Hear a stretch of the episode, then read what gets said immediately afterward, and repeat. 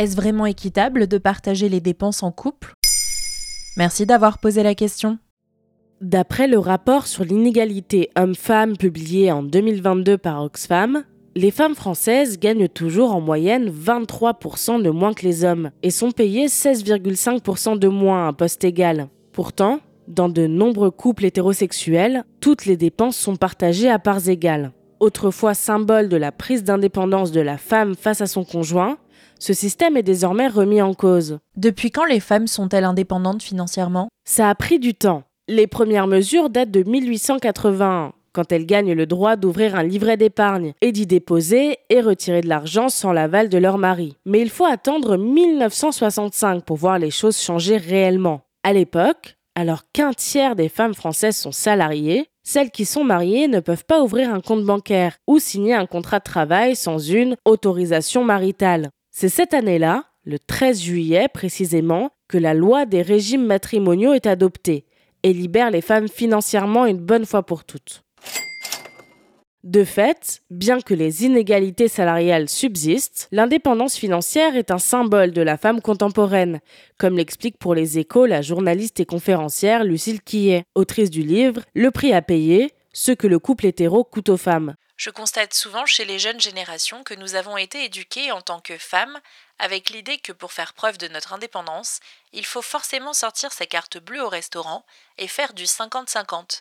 Sinon, on tombe dans le cliché de la femme entretenue, alors même que nous sommes majoritairement plus pauvres que les hommes.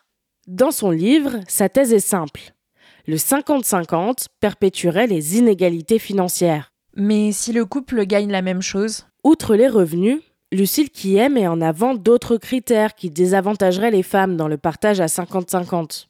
D'une part, les tâches domestiques, qui, d'après Oxfam, au sein d'un couple hétérosexuel, sont assurées à 70% par les femmes. Mais aussi une charge implicite à laquelle on ne pense pas, comme la charge esthétique, qui peut très vite faire grimper la note, entre coiffure, maquillage, mais aussi injonction à la minceur, à l'épilation, à la jeunesse, sans oublier la charge contraceptive, une charge à la fois mentale et financière qui repose bien souvent sur les épaules des femmes. Bref, pour Lucille Quillet, dans le HuffPost, Les inégalités sont toujours là. Et penser qu'il suffit de tout partager à hauteur de 50%, c'est être dans une illusion d'égalité. C'est assez ironique de dire qu'au nom du féminisme, on va faire un cadeau d'argent à ceux qui en ont le moins besoin et à ceux qui sont déjà plus privilégiés. elle considère ces éléments de réels freins à l'émancipation.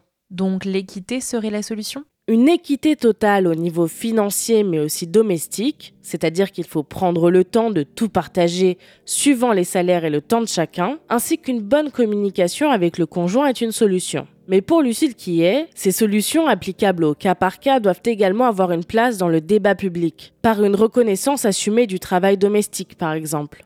Voilà, si c'est vraiment équitable de partager les dépenses en couple. Maintenant, vous savez. Un épisode écrit et réalisé par Mayel Diallo. Ce podcast est disponible sur toutes les plateformes audio. Et si cet épisode vous a plu, n'hésitez pas à laisser des commentaires ou des étoiles sur vos applis de podcast préférés.